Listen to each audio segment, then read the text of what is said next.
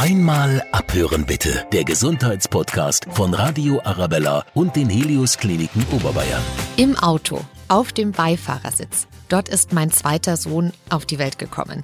Wir waren gerade auf dem Weg ins Krankenhaus. So lange wollte unser Kleiner aber nicht mehr warten. Und mein Mann hat unserem Kind dann letztlich auf die Welt geholfen. Bei meinem ersten Sohn war es eine 15-Stunden-Geburt in der Klinik mit gleich zwei Hebammen an meiner Seite. Ich bin Steffi Schaller. Schön, dass ihr heute wieder reinhört. Wenig auf der Welt ist so faszinierend und überwältigend wie die Geburt eines Babys. Erlebt man das auch nach Jahren noch so? Oder wird es irgendwann Routine?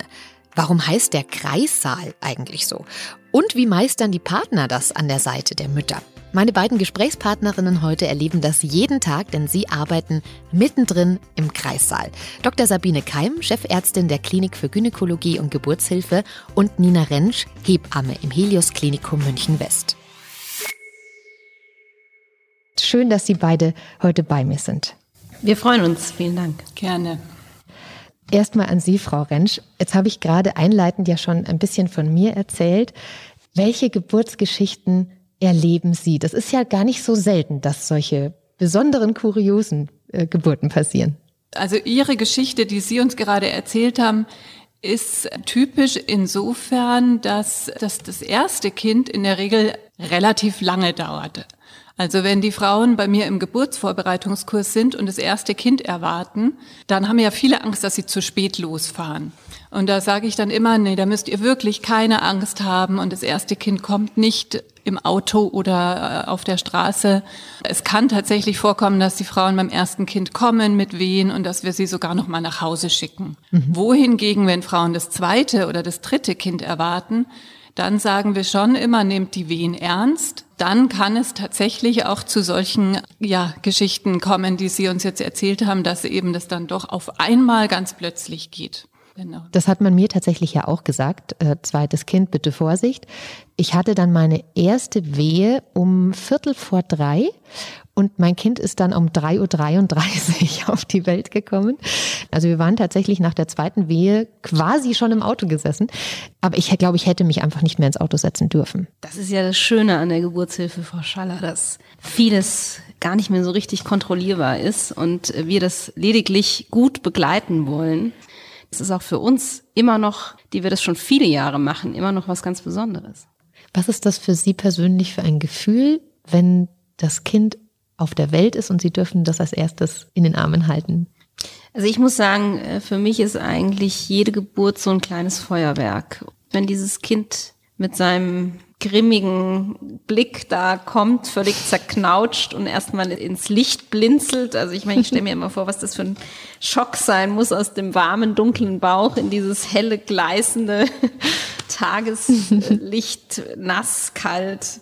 So gucken die manchmal auch. Und das ist eigentlich wahnsinnig, wahnsinnig zauberhaft. Und äh, ich finde, das ist so ein, so ein Bruchteil einer Sekunde von absoluter Vollkommenheit wo alles, wo die Zeit so ein bisschen stehen bleibt.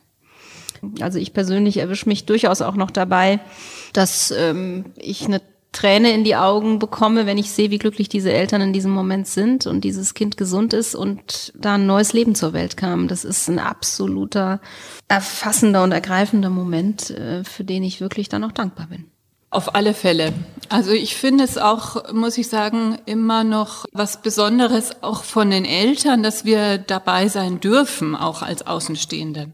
Das ist für jedes Elternpaar einer der besonderen Momente in ihrem Leben tatsächlich. Ja. Genau, und das versuchen wir dann auch dementsprechend zu begleiten Natürlich, wirklich jede Geburt ist unterschiedlich, so wie jeder Mensch unterschiedlich ist und jede Frau in dem Moment. Natürlich geht jeder auch mit eigenen Vorstellungen rein, aber dass man sich da auch sehr versucht zurückzunehmen und zu schauen, wer kommt da, wie ist die Situation und sich eben dann so darauf einzustellen. Ja, also dann, man muss ein unglaubliches Einfühlungsvermögen, glaube ich, haben auch. Ähm, jetzt war ich eine Mama, die nicht geschimpft hat während der Geburt. Ich kenne aber auch andere Mamas in meinem Umfeld, die erzählt haben, dass sie äh, um sich geschlagen, gebissen, geflucht ähm, haben. In so einer Situation ist man ja nicht mehr so richtig Herr seiner, seiner Sinne. Ja, also ich kann das bestätigen. Es ist ja wirklich, ja, ein gewisser Kontrollverlust kann das auch sein. Im Übrigen insbesondere auch für die Partner, die dabei sind, die häufig äh, ihren geliebten Menschen dort sehen, der wirklich Schmerz leidet, der vielleicht schreit und beißt, wie Sie sagen. Hm. Und das ist schon auch ein Stück weit Hilflosigkeit. Ja, also ich höre auch raus, dass auch der Partner ähnlich viel Betreuung eigentlich braucht wie die gebärende Mama. Wie erleben Sie so die Partner, die dabei sind? Äh, also ich würde sagen, genauso unterschiedlich wie natürlich auch die Frauen. Viele machen es wirklich von aus ihrem Gefühl raus super gut und sind einfach als Begleitung ihrer Frauen mit dabei. Und ich glaube, es ist tatsächlich so, dass das Einzige, was sie machen können in dem Moment, ist mit dabei sein und selber so die Ruhe bewahren und zu sagen, ich bin mit dabei und das schaffen wir und du machst es super. Und das ist ja das, was wir als Hebammen auch versuchen zu vermitteln. Mhm. Und ähm, in der Regel ist es so, dass die Partner mit dabei sind bei der Geburt und das auch hinterher sich auch wirklich freuen, dass sie das geschafft haben miteinander und dass eben das Erlebnis auch zu dritt ist mit dem Baby ja. und sie das auch weiterhin verbindet. Also es ist schon auch ein Erlebnis, was sie auch stärkt als Familie, finde ich. Manchmal Absolut. ist es auch so, dass die Männer auch sagen, das wird mir jetzt zu viel, ich möchte nicht dabei sein und das respektieren wir natürlich genauso. Ja. Also man kann sich auch überlegen, ob man statt dem Partner, wenn er das nicht möchte, vielleicht eine gute Freundin mitnimmt oder die Mutter. Das haben wir auch tatsächlich öfters.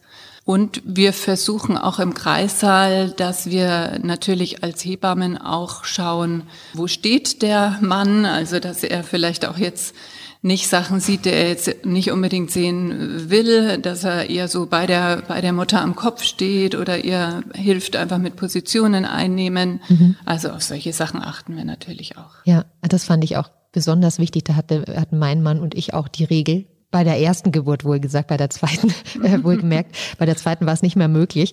Äh, da durfte er einfach nicht gucken. Andererseits wäre er vielleicht besser vorbereitet gewesen auf die zweite Geburt. Aber das, das hat er doch eh schon gut gemacht. Also der kann direkt ja. bei uns anfangen. ja, ja, das war dann tatsächlich ähm, sehr spektakulär, weil er hat dann das Kind, unser Sohn kam auf die Welt und er hat ihn dann umgedreht und an den Füßen gehalten und ihm einen Klaps auf den Popo ähm, gegeben. Weil er das wahrscheinlich so aus dem Fernsehen. Genau, das war dann äh, das Wissen aus der Schwarzwaldklinik. Ja. Und das, hat, das machen wir dann, nicht eigentlich. das haben wir uns danach dann auch sagen lassen, äh, dass das eigentlich nicht mehr so üblich ist. Ich hoffe, mein Sohn hat davon äh, Egal, keine Ich wollte noch mal sagen Klaps zu diesen ganz, ganz schnellen Geburten, wo die Frauen es wirklich auch teilweise nicht mehr in die Klinik schaffen, ja. dass es da in der Regel wirklich so ist, dass es den Babys gut geht. Also wenn die so schnell kommen, dann ist das also eigentlich keine Situation, wo man sich jetzt ums Baby Sorgen machen muss oder auch um die Mutter. Aber natürlich, er hat es sehr gut gemacht und dass man dann sich einen Krankenwagen ruft, ist natürlich das, was man machen sollte in so einer Situation. Ja, aber das ist schon mal gut zu hören, weil das wusste ich tatsächlich nicht, mhm. weil das war schon, also ich, ich hatte so ein Urvertrauen, was mich gewundert hat, ähm, dass es klappen wird mein Mann nicht so. Das war schon erstmal eine beängstigende Situation, glaube ich, aber für ihn mehr als für mich, weil ich so mit wen beschäftigt war. Ich habe da überhaupt nicht drüber nachgedacht. Aber wenn Sie das sagen, dass das meistens tatsächlich gut geht, ähm, ist das ja schon mal sehr beruhigend, weil ich, wir wollen auch euch da draußen natürlich jetzt auch keine Angst machen mit solchen Geschichten, sondern ganz im Gegenteil, ich erzähle euch das deswegen, weil ich so eine tolle Erfahrung damit gemacht habe. Auch dieses Gefühl zu haben, mein Körper kann das schaffen. Ich kann das auch alleine schaffen. Nichtsdestotrotz bin ich sehr froh gewesen, dass ich nicht alleine war. Deswegen ist es schon, schon schön, wenn man da begleitet wird. Aber es ist so ein archaischer Vorgang. Das ist einfach großartig, wenn man sowas erleben darf. Also Sie haben das ja eben wunderbar formuliert, dieser archaische Moment, dass die Natur die Gewalt über deinen Körper hat. Ja. Und das ist so. Also meine Erfahrung ist, je mehr man sich anvertraut, je mehr man auch vertraut in, in diesen Moment, dass alles gut gehen wird, vielleicht die ein oder andere Hilfestellung, die ja immer gut gemeint ist und immer professionell ist, annimmt, desto leichter wird's ablaufen. Frau Rentsch, ja. wie sehen Sie es? Ja, ich meine natürlich, also das gibt es natürlich schon auch, dass man sich einen Plan macht. Also zum Beispiel, ich möchte auf alle Fälle keine PDA. Und dann nimmt man eben doch irgendwann eine PDA. Und dass man dann nicht sagt, ja. ähm, ich habe es nicht geschafft oder ich war nicht stark genug, sondern dass man wirklich sagt, dass es gab Gründe dafür und es ist alles gut gegangen und ich habe es trotzdem gut gemacht. Also das ist eigentlich so das, was wir uns auch wünschen, dass die Frauen auch nicht so streng mit sich selber sind. Ja. Und wenn ich da noch was ergänzen darf, das Tolle Gerne. an der Geburtshilfe ist, dass da ja noch versteckt eine dritte Person mitmischt, die noch gar nicht auf der Welt ist. Und äh, das habe ich bei meiner eigenen Geburt tatsächlich so fantastisch empfunden. Mein Sohn hat es eigentlich selbst entschieden, wie er das macht. Ja, also der ich jetzt vom Fach hatte mir fest vorgenommen und ich habe das auch gemacht. Ich hatte das Urvertrauen, das sie auch hatten. Das wird alles gut gehen. Der Max wird es schon machen, mhm. ja. Und er hat's gemacht. Er hat mir ein Stück weit auch gesagt, das will ich, das will ich nicht. Und ich habe mich ähm, ja mit viel Vertrauen dem auch hingegeben. Und das war ein wahnsinnig tolles Erlebnis, dass der kleine Kerl mich schon so fremdbestimmt, ja. Und mhm. jede Mutter, jeder Vater weiß ja, willkommen im Club, das bleibt so. und, ähm, das stimmt. Und das geht eben von vorher los. Und das sage ich mhm. auch häufig den Frauen, ja. Lasst euch da drauf ein. Das ist eigentlich ein irres Gefühl. Total. Das, das habe ich auch so empfunden.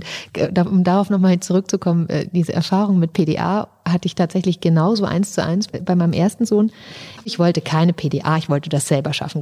Und als ich dann die PDA bekommen habe, habe ich eine Butterbreze gegessen, habe ein Cola dazu getrunken und habe auf dem Wehenschreiber gesehen, dass ich gerade eigentlich Wehen hätte. Und es war so schön. Das war so schön.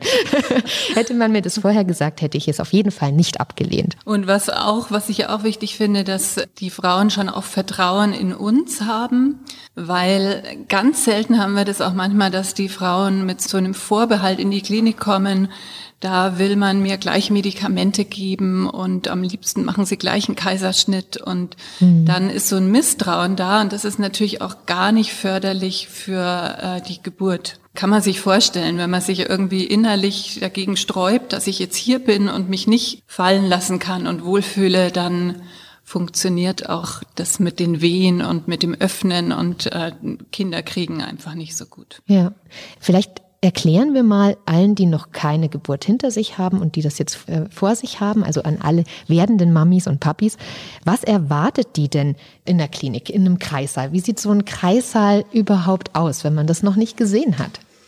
Also ein Kreissaal äh, kann alles sein zwischen äh, lichtdurchflutet, hell, modern, in Naturfarben.